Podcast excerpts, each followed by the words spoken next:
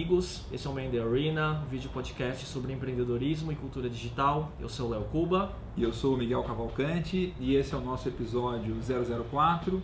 E eu queria abrir esse episódio dando os parabéns para a Angela Bittencourt, que foi a sorteada né, do primeiro livro que a gente sorteou no, no, no nosso videocast, que foi o Linchpin do Seth Godin. Fã número 32, ela. Fã número 32. E a gente vai ter uma, tem uma outra surpresa que no final desse, desse episódio a gente vai anunciar o sorteio de um outro livro. Aguardem e acompanhem. A gente vai abrir hoje falando sobre produtos, então a gente inverteu um pouco. Então a gente quer falar não sobre um produto web, mas acho que um produto que todo mundo conhece, né? O iPad. A gente está com o iPad em mãos, cortesia do Rafael Puls, que trabalha comigo na Incuba, gerente de projetos e planejamento. E a, a, hoje, na verdade, que eu comecei a brincar com, com o aparelho e ele é muito interessante. Assim, o que todo mundo fala. Mostra a tela aqui. O que todo mundo fala sobre é, o iPad, você usando o iPad, você entende o, o, valor dele. Né? Que na verdade ele não é um computador e não é um smartphone. Né? Então ele é uma, uma outra experiência de uso, acho que principalmente para navegar na internet. É, o fato de você ter um computador onde, que é, sem teclado, né? Então, se você imagina um laptop que você está digitando um teclado, você está com uma tela mais distante. E no iPad, você praticamente a experiência toda no dedo, né, Na, no touch, né? É. Então é uma outra experiência de, de uso, é bem, bem legal. Acho que você também estava usando um, né, Miguel? É, o Marcelo Carvalho, meu sócio, ele comprou um agora recente nos Estados Unidos e me emprestou já um dia à noite, deu uma brincada algumas umas duas horas com ele. É, até ele não quis emprestar hoje, quer viajar, então assim, ia ter dois iPads aqui hoje, mas o Marcelo, mas a gente, o Rafael emprestou pra gente. Mas o comentários meus sobre o iPad. Primeiro, é incrível a velocidade que ele, que ele opera, é. né? Assim, ele tem um processador muito bom e a tela é um negócio lindo, né? É um negócio a, a, a, nitidez, a resolução, o brilho das fotos que você coloca no iPad fica muito legal. Inclusive, uma das coisas que o pessoal fala do iPad é que ele acabou com o mercado de porta-retratos digitais, porque o mesmo iPad que você tem, você pode chegar na sua casa, colocar no suportezinho, ligar lá, tem uma opçãozinha que ele já vira o porta-retrato digital. Então são é, duas coisas que eu acho que, que né, essa questão da tela e a velocidade é um negócio diferente. Me perguntaram também assim, como é que eu comparava o Kindle com o iPad. Né? Eu acho que o Kindle ele é o livro melhorado, é o livro perfeito. Né? Você consegue ler, ele é muito mais leve que o iPad, ele é muito é, agradável no olho, ele não cansa o olho. O iPad ele é o computador de colo né, para você ficar no, no, sofá, numa rede, sentado num, num, lugar que não é o lugar que você usa laptop. Então ele, ele funciona muito bem. Né? Agora, nesse dia que eu fiquei brincando essas duas horas da noite, eu fui dormir com o olho meio cansado. Tinha trabalhado o dia inteiro no computador, né? E à noite ainda ainda brinquei com o iPad e fiquei, fiquei com uma vista um pouco cansada, eu achei. Então assim, ele não é igual ao Kindle. É. São produtos diferentes, né? Eu acho que o Kindle é para leitura de longos livros, por isso que a tecnologia, na verdade, a gente não tem que entender o Kindle como um computador de mão, que é o que é um iPad, praticamente, é. né? Uh, o Kindle ele é um livro, um e-book reader com e-ink, né? Então é, é a, a, tela meio passiva, sem brilho, para não cansar a vista. Então eu acho muito curioso quando as pessoas comparam, ah, o iPad vai uh, tirar o lugar do Kindle. São, são dispositivos diferentes, né? É. Mas essa minha opinião tem mudado um pouco em relação a isso. Eu acho que é, o Kindle ele tem um, uma tribo de pessoas apaixonadas pelo Kindle. Então, até o, o Seth Godin falou isso uma vez, falou, tem gente que adora o Kindle, compra o Kindle, dá de presente o Kindle, indica, defende, promove. Esses caras estão com o Kindle. Agora, o Kindle ele é um produto para pessoas que adoram livros. Sim. Porque você tem que investir 250 dólares num produto que só lê livro. Sim. Então, se você lê dois livros por ano, é um absurdo você comprar um Kindle. Né? Porque vai ser o livro mais caro do mundo. Né? Se você é, lê ou compra um livro por semana, o Kindle é muito barato. Né? E muito, muito, é, muito útil e vale a pena. Né? Então, pro, pro, o mercado de pessoas que estão, não, é, que não, que, vamos dizer que não são esses apaixonados, vicio, viciados, aficionados por livro, o mercado pende para o iPad. Mas acho que pode... ninguém vai ler um livro, um livrão aqui no iPad.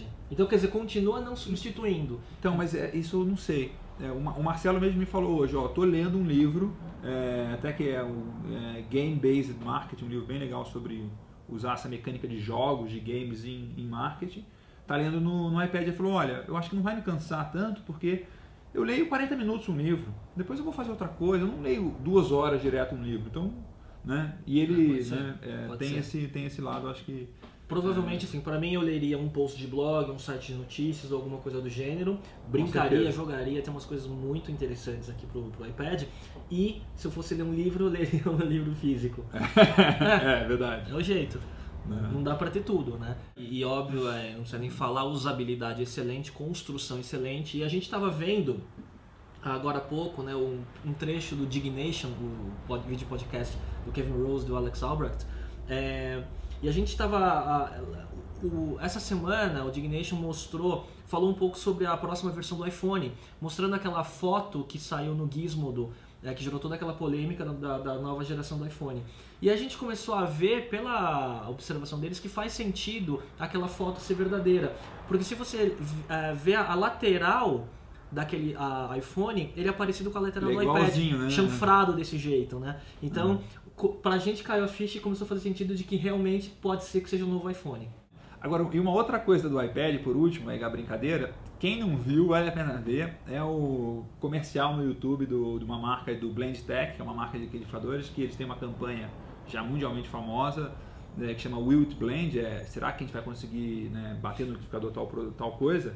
E eles já fizeram com N produtos e na semana que lançou o iPad, eles fizeram com o iPad. Então você tem um vídeo aí de 2, 3 minutos, o cara moendo um iPad até virar pó. É, a gente vai colocar o link, é um negócio engraçado e é um negócio simples que uma marca de edificadores criou há alguns anos atrás e já moeu todo tipo de produto que você imagine. Que desperdício. É, e, e, tem milhões e milhões de views no YouTube, em todos os vídeos dele. Nossa, né? Conseguiram fazer. É um dos exemplos assim, de marketing viral. O cara fala, puxa, a gente pegou um produto que, tipo, liquidificador, né? Tipo, como é que eu vou fazer com liquidificador? É, é. Aí o cara criou um negócio para mostrar, ó. E aí milhares e milhares e milhões de pessoas. Mérito pro pessoal é. que, né? Pro marqueteiro, pra agência, né? É, com certeza. É, pessoal, a gente falou do iPad, agora eu queria falar de, um, de uma outra coisa, que não é um produto, mas é uma técnica, que é muito mais simples que o iPad, e que é muito legal, né? que se chama The Pomodoro Technique, foi criado por um italiano, que eu não sei nem o nome do cara, como é Chama que... Chama Francesco Cirillo. Francesco Cirillo. Ele criou essa técnica baseada num conceito de que é muito difícil você se concentrar né, é, por muito tempo. Até tem muito a ver com duas coisas que a gente já falou aqui no Man the Arena, que é o livro Desafiando o Talento, que é o, né, o você se concentrar no negócio, e um que a gente já falou também do, do Cal Newport, do Hard Focus. Uhum. Né? é, que é você se concentrar muito né, durante um período de tempo. Só que é muito difícil você se concentrar durante muito tempo. Qual que é essa técnica do Pomodoro Technique? É você travar é, blocos de tempo de 25 minutos e usar um reloginho daqueles, um timer de cozinha, que no caso, por isso que virou Pomodoro Technique, que o dele é um tomatinho. Né? Então você, o que, como, é que, como é que funciona essa técnica? Você pega um timer e trava 25 minutos e deixa contar contagem regressiva. Durante esses 25 minutos, você só fica totalmente focado naquilo, né? E trabalha, não muda de canal, não, não faz desliga multitarefa, tudo, né? desliga tudo, fica focado naquilo. Quando der 25 minutos, você tira um break, né? Você dá um descanso de 5 minutos. Então você trabalha hard focus, alta concentração durante 25 minutos e depois descansa 5. Né? Ele fala, depois que você fizer algumas vezes esse 25, 5, você pode tirar um break maior de uns 25 minutos porque você vai estar ah, bastante cansado. Acho que depois de quatro séries de 25 e descanso de 5, você tira um tempo maior, hum. alguma coisa assim. Um tempo maior. E aí o um negócio legal é que o Fabrício de Campos, que comentou no, na, na, nossa página no, no Facebook, é, uma apresentação que ele fez, super completa, muito legal. Assim, Fabrício, ó, parabéns, ficou, eu gostei mesmo, assim, tá, ficou muito bacana é uma apresentação completa sobre esse Pomodoro Technique e uma das coisas que ele dá como link, sugestão no, no na apresentação é um programinha que roda, que é um programinha em Adobe Air, então você instala ele ou em PC ou em Mac, que chama Pomodo, né? Tipo, como fosse um to-do, que você instala esse programinha e, e ele tem esse contagem regressiva de 25 minutos, de 5 minutos para descanso e do descanso de, de 25